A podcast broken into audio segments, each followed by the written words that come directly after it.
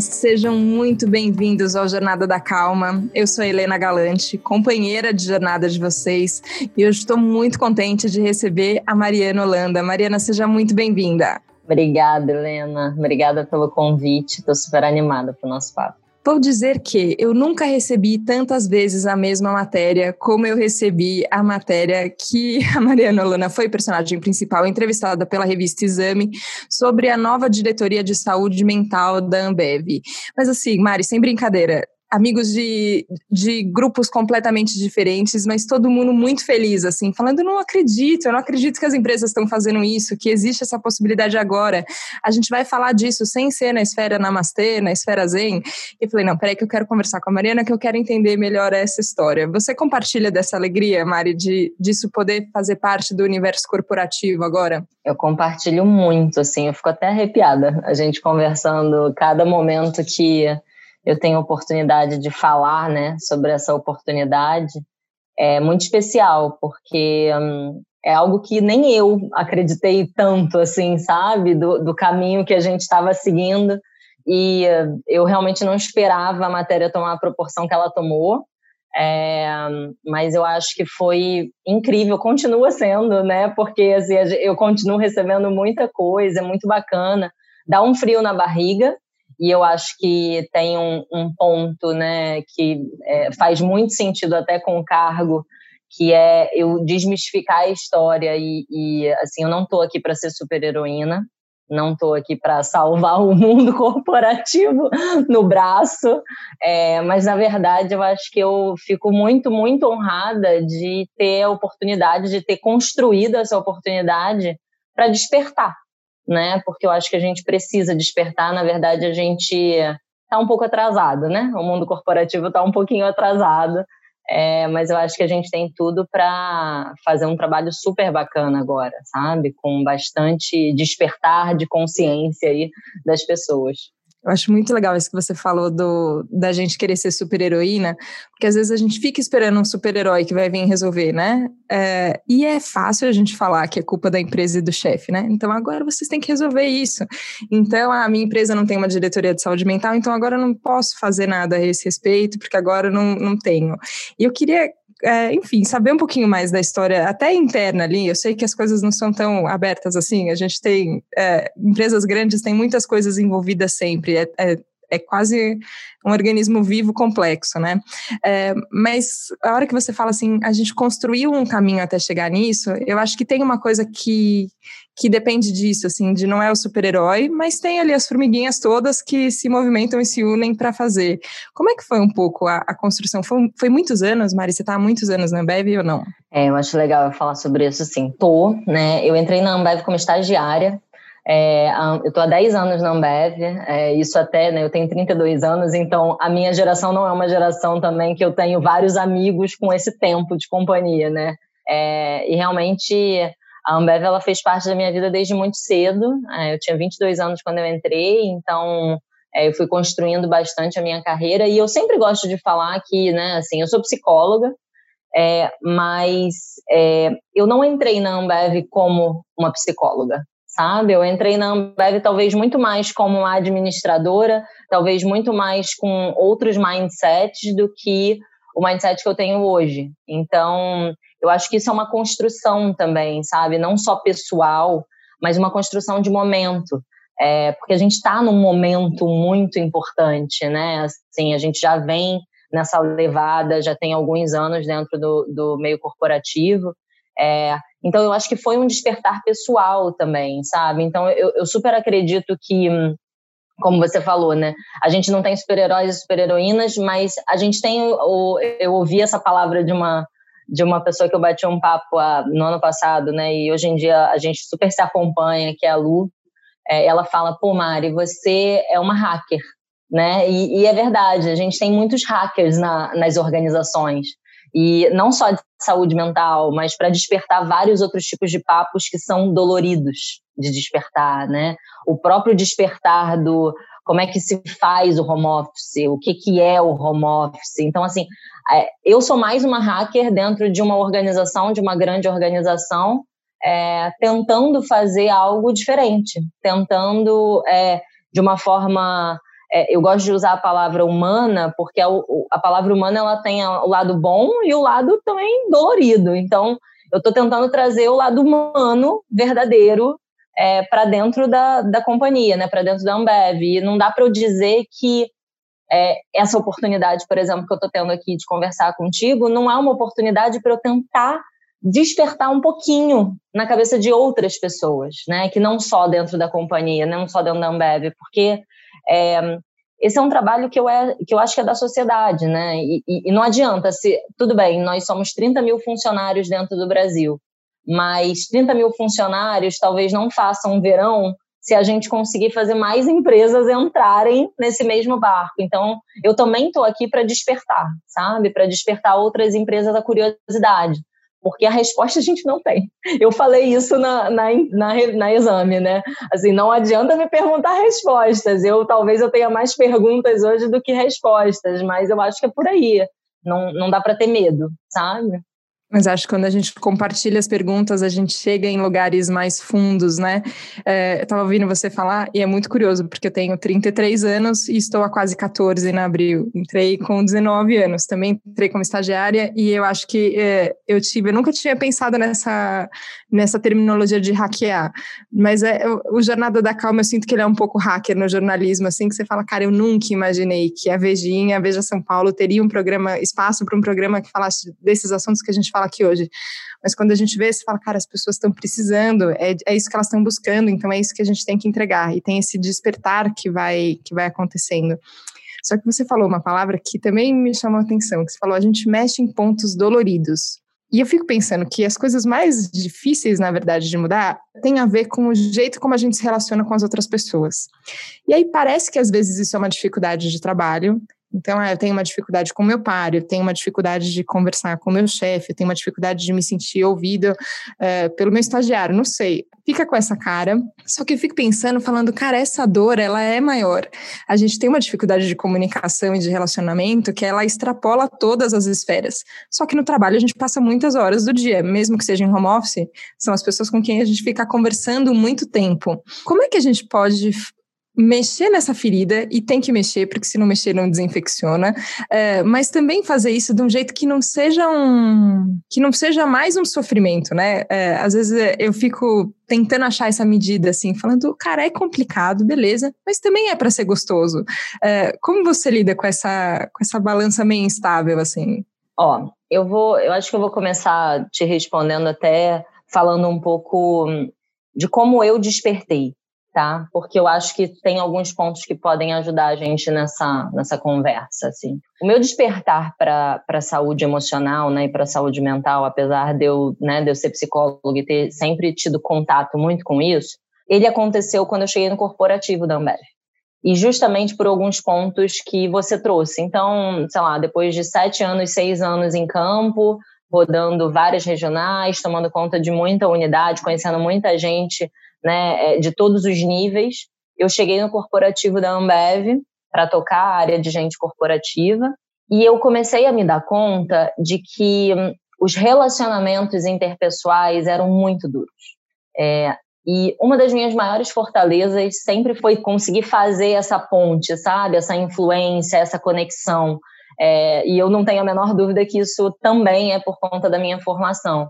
E quando eu cheguei no corporativo, que eu vi a dificuldade, assim, de autoconhecimento, é, e, e, aí entra um pouco na tua pergunta, né, do tipo, é, pô, a ferida ela existe, só que a ferida ela às vezes vai se acumulando, né, porque a gente não vai tratando dela, então vai entrando um monte de bichinho, um monte de bactéria. E em vários momentos você começa a acusar as bactérias. E você não para para pensar que você também tem uma responsabilidade de deixar a ferida aberta para a bactéria entrar. Então, é, quando eu chego no corporativo e eu vejo tanta gente incrível, inteligente, responsável né, por uma estratégia de uma empresa como a nossa, e eu vejo que é, as, as situações que aconteciam dentro do corporativo elas poderiam ser melhores, os relacionamentos poderiam ser mais verdadeiros, as, né, como as pessoas se conectavam, poderia ser algo é, mais genuíno e menos relação trabalho-casa, casa-trabalho e nada se mistura e as coisas são fragmentadas. É, então, isso me fez despertar, assim, acho que foi o primeiro despertar, sabe? Eu falei, opa, peraí, é, esperava uma coisa, tô vendo outra e tô vendo que talvez eu tenha uma expertise diferente. Acho que esse foi um, um passo que eu dei. O outro passo, ele foi pessoal, porque foi já no corporativo, depois dos 30, que eu tive a minha primeira crise de ansiedade e as minhas primeiras crises de pânico. Então, eu precisei entrar em contato com as minhas situações de saúde emocional para eu também conseguir é, ajudar as pessoas, para eu também sentir que alguém precisava falar sobre isso. É, e, e, assim, se, enfim, eu tive as minhas primeiras crises, vivi as primeiras crises, eu tive que arrumar coragem para falar sobre essas crises, porque isso impactava sim a minha rotina. E como é que faz, né? Você é uma alta liderança de uma companhia gigante, você já tem toda uma história, você já tem toda uma reputação dentro da tua companhia, e você tem que falar que você não está conseguindo desempenhar do jeito que você desempenhava antes, porque você está tendo crises de pânico, crise de ansiedade. Às vezes você não consegue, né? No meu caso, eu não conseguia sair de casa, às vezes eu não conseguia pegar um avião, é, ou pegar um avião para mim era um desgaste absurdo. Então, como é que eu vou falar isso? E não foi fácil. Eu demorei pelo menos uns quatro, cinco meses para eu conseguir falar que eu estava vivendo alguma coisa, sabe? É, então eu acho que é, tem esses dois despertares, né? Assim, acho que foi um despertar pessoal de um lado e um despertar de um olhar, né, coletivo é, dentro dessa da organização.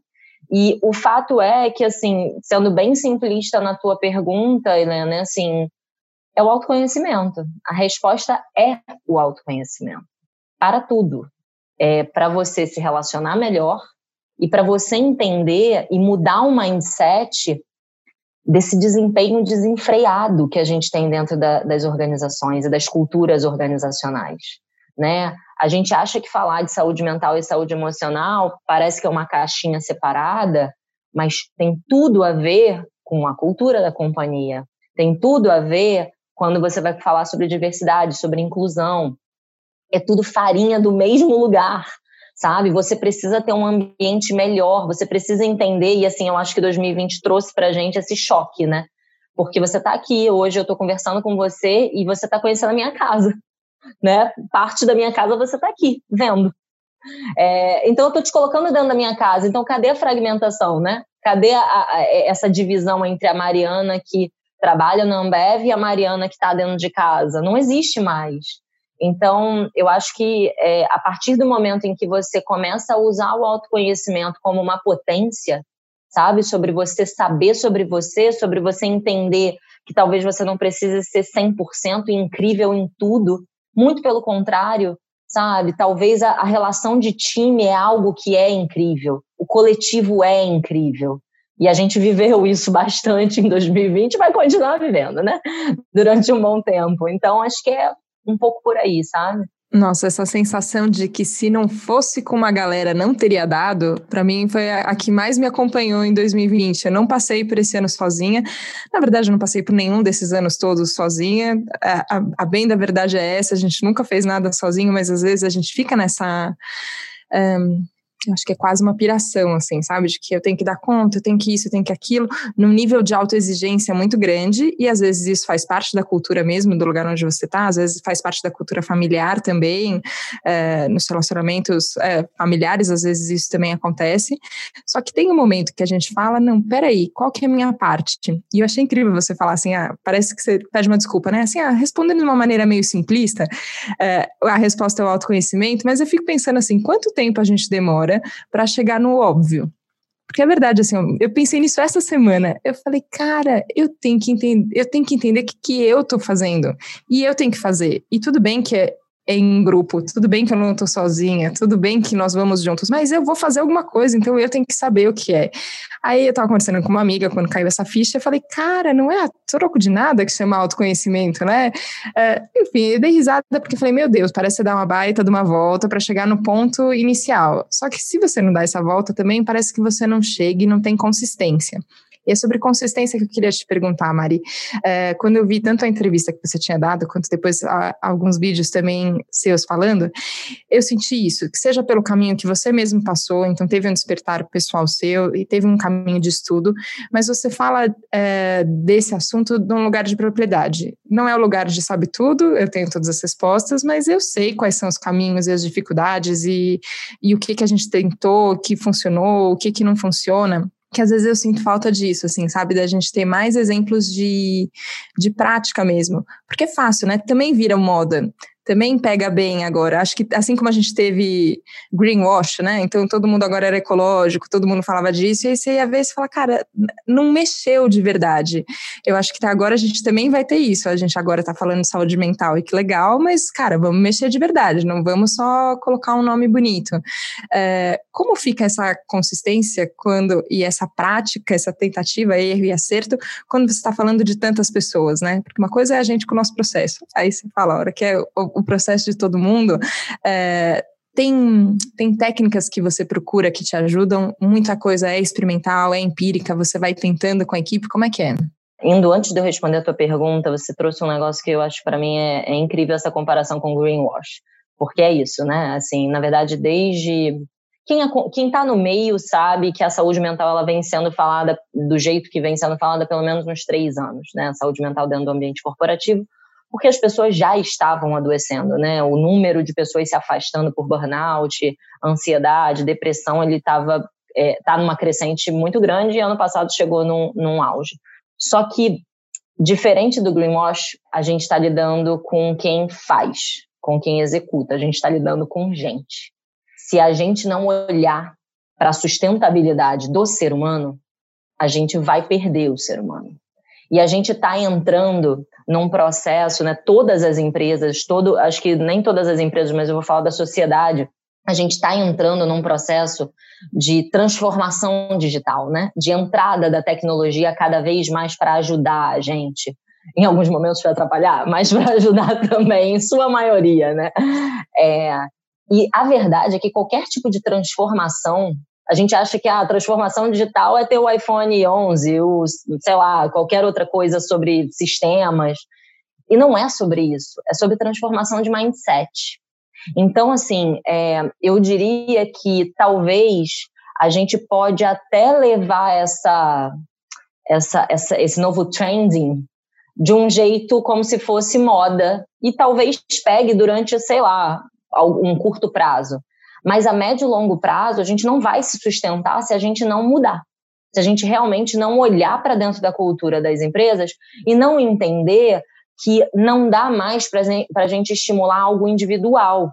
E é sobre isso. Então, assim, aí entrando um pouco na tua pergunta, né, como é que a gente dá consistência? A minha experiência dentro da companhia, né, dentro da Ambev, está sendo a seguinte: é, eu tenho participado demais, é, muito mesmo, da nossa evolução cultural. Porque a gente pode desenhar, a gente pode dizer o que, que a gente quer, mas a prática da evolução cultural, ela é não só mudando os processos que existem dentro, da, né, dentro das nossas organizações, né? Então, pô, será que eu preciso mudar o processo de como eu avalio as pessoas? Quais as competências que eu preciso hoje fortalecer e que antes não eram fortalecidas? Como que eu faço hoje o meu mapeamento e o meu desdobramento de metas? As metas agora, elas deveriam é, talvez trazer um caráter mais coletivo do que o individual. Não estou falando que o individual não importa, ele importa. Mas o coletivo hoje, ele importa mais. Então, tem toda uma. A gente precisa dar consistência né, nesse processo através das atividades que a gente faz dentro das empresas. Isso começa na cultura. E eu acho que tem um outro lado também, que é, é o lado de quem toca essa transformação, né, das pessoas que estão envolvidas nessa transformação. E aí, né, obviamente, eu sou uma delas, que é a gente ter realmente muita paciência e muita resiliência no mais no, na mais nova descoberta do que é resiliência, né? Porque resiliência a gente sempre achou que fosse entrega, entrega, entrega. E não é. É entrega e recuperação, entrega e recuperação. Então tem uma tem uma, uma questão envolvida de resiliência e paciência para quem toca esse processo que é extremamente importante, porque senão você também não consegue é, dar longevidade aos seus processos, porque você se frustra, você vai, vai é, entrar em situações que nem sempre vão ser do jeito que você imaginaria. Então, às vezes, você vai dar um passo, vai vir alguma situação que você vai falar, cara, ferrou, eu vou ter que dar três para trás. E você vai ter que dar três para trás para depois evoluir.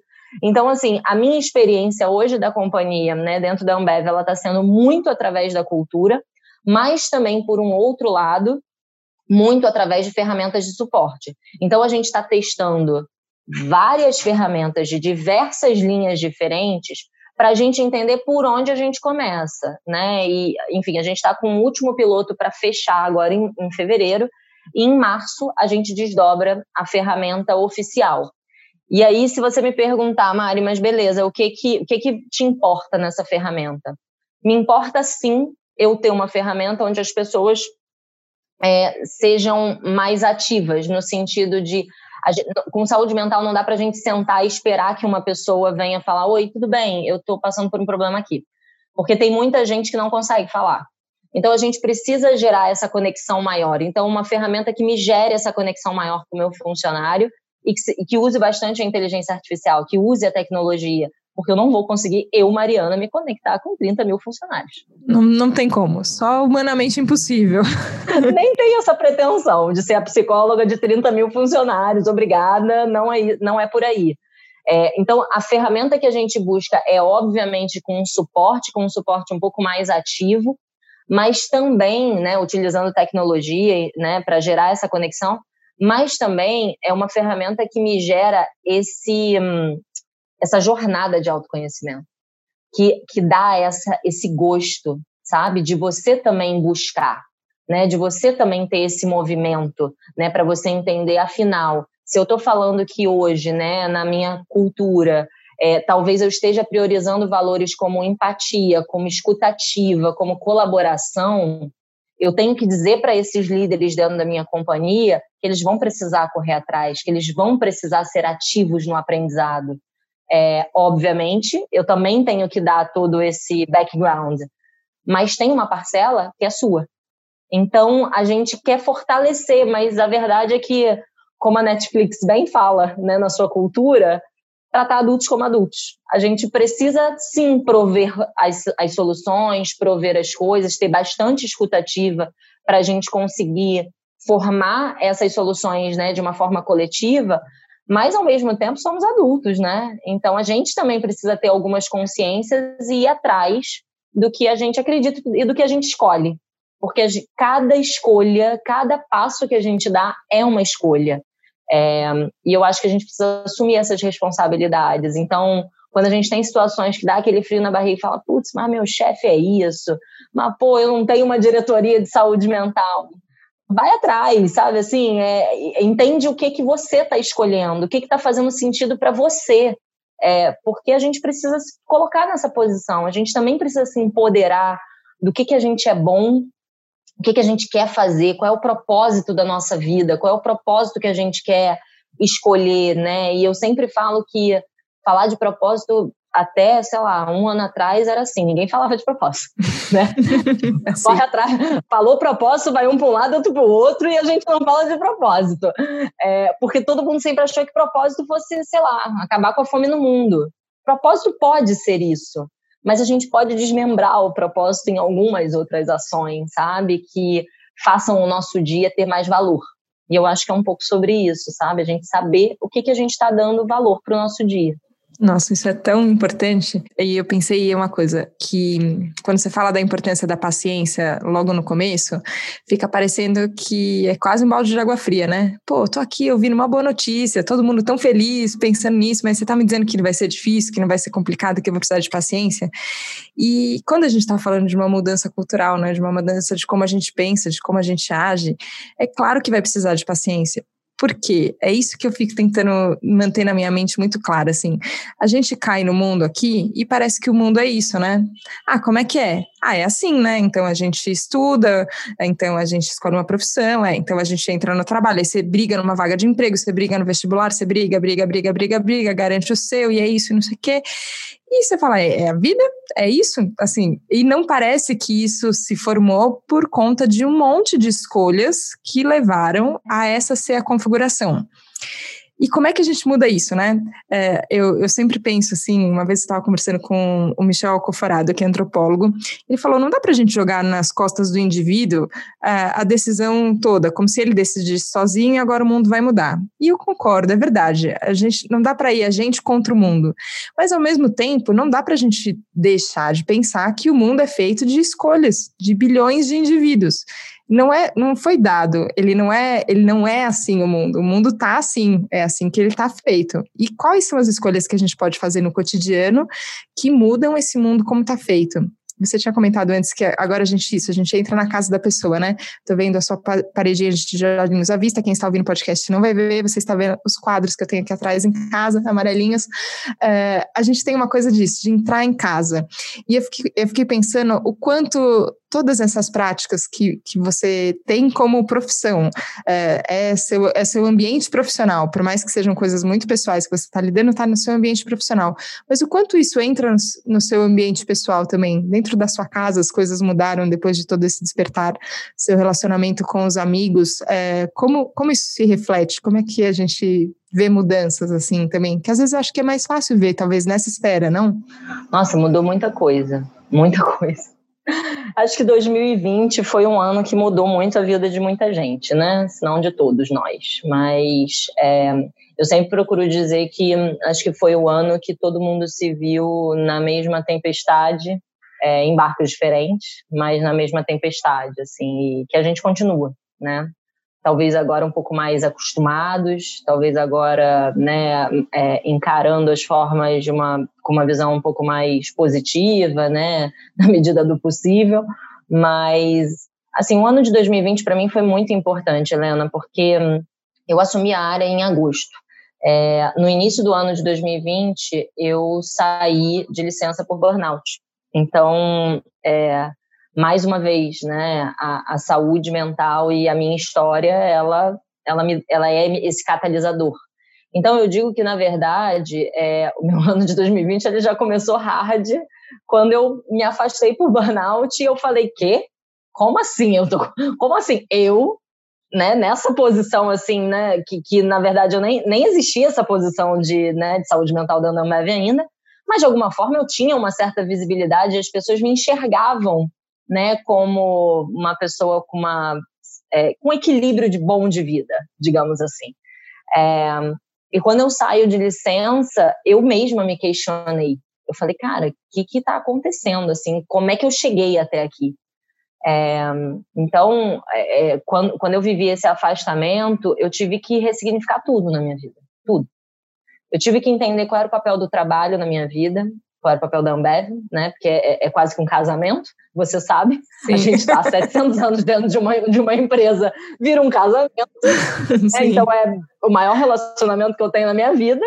É, então, eu tive que ressignificar esse relacionamento, eu tive que tentar entender, afinal, o que, que eu estava querendo dentro da minha vida profissional e dentro da minha vida, aonde estavam encaixados os lugares onde eu valorizava as minhas relações interpessoais, seja né, com meu marido, seja com os meus amigos, a minha espiritualidade. Eu tive que ressignificar tudo para entender o, o, como que eu iria voltar.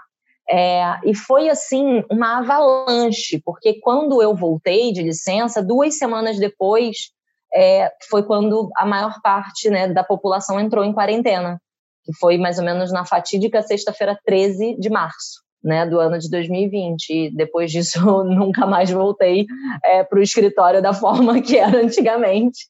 É, então, é, na verdade, quando eu voltei, eu já voltei num olho do furacão, entendendo que tinham mais pessoas adoecendo, entendendo que talvez era, era o momento de eu colocar a saúde mental, a saúde emocional como algo muito relevante é, e o negócio foi surgindo. E, e aí o, o, o, papo que eu tive, sabe, antes de sair da, de licença, inclusive, é, dentro da companhia, onde eu falei, cara, ó, acho que eu estou querendo ir por esse lado, acho que eu estou querendo viver a diversidade e a inclusão e trabalhar em cima né, desse ponto, eu acho que eu quero trazer saúde mental aqui para dentro.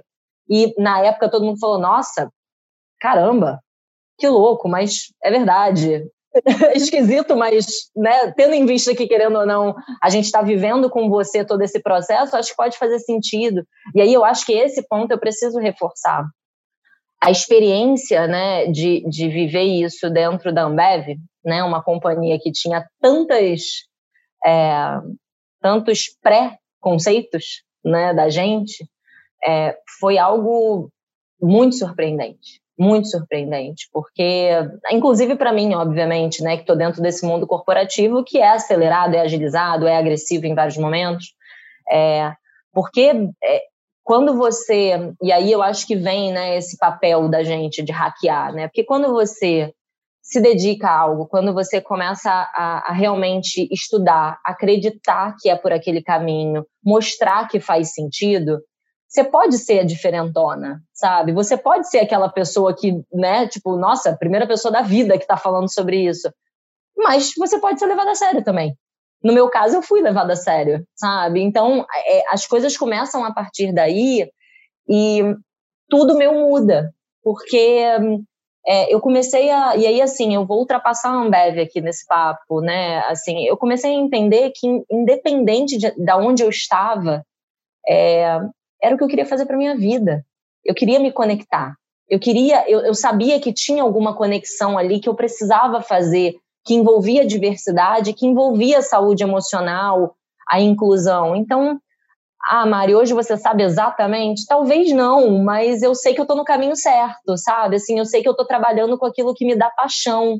Mas, ao mesmo tempo, foi, é, é, uma, né, é uma profissão e é um momento que eu também consigo entender por mais apaixonada que eu seja no tema, por mais apaixonada que eu seja pela companhia que eu trabalho e por mais apaixonada que eu seja pelas mudanças que a gente está fazendo acontecer dentro da Ambev, ela não pode ser minha única paixão.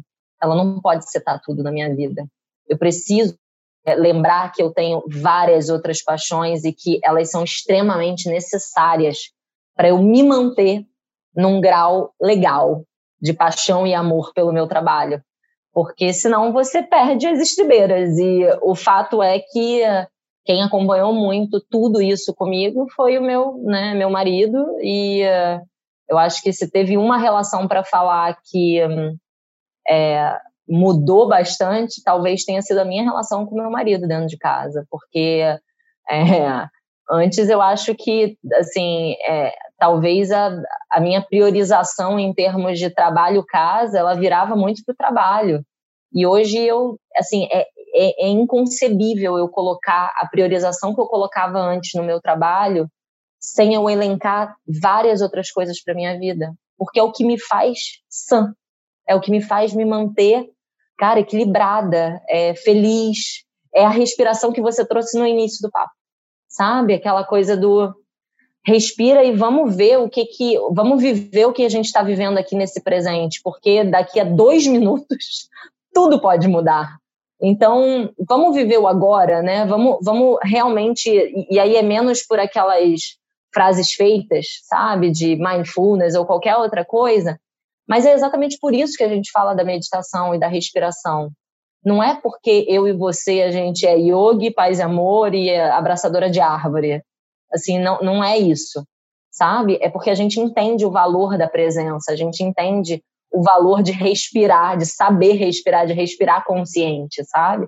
Então, eu acho que é, acho que o grande aprendizado pessoal para mim foi esse, assim, foi priorizar outras outras esferas da minha vida da mesma forma que eu priorizava o meu trabalho e é, saber que eu, eu tenho muita ferramenta interna para conseguir viver o agora, é, e que isso é mais importante do que muita coisa, do que muito planejamento que a gente faz para daqui a cinco anos. Isso é importante para todos, assim, é, e eu queria te agradecer, Mari, pela sua dedicação e paixão, não só ao trabalho, mas a todas as escolhas que você fez. Eu sempre penso assim que isso fez bem para mim de te ouvir, eu acho que vai fazer bem para os ouvintes de ouvirem também. E eu acho que isso que a gente compartilha é o que para mim dá vontade de viver e é para isso. É essa paixão a gente pode despertar e a gente pode levar ela para o trabalho, para a vida, para o casamento, para os amigos, para qualquer coisa que a gente for fazer. E eu acho que tem a ver com esse agora. Então eu queria te agradecer agora mesmo, Mari, pela sua presença aqui no Jornada da Calma. Obrigada.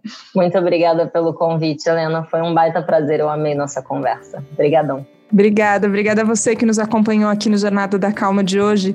Você ficou com muitas ideias, eu fiquei também, mas com uma sensação gostosa aqui dentro e isso importa. A gente se vê na próxima segunda, no próximo Jornada da Calma. Um beijo, tchau, tchau.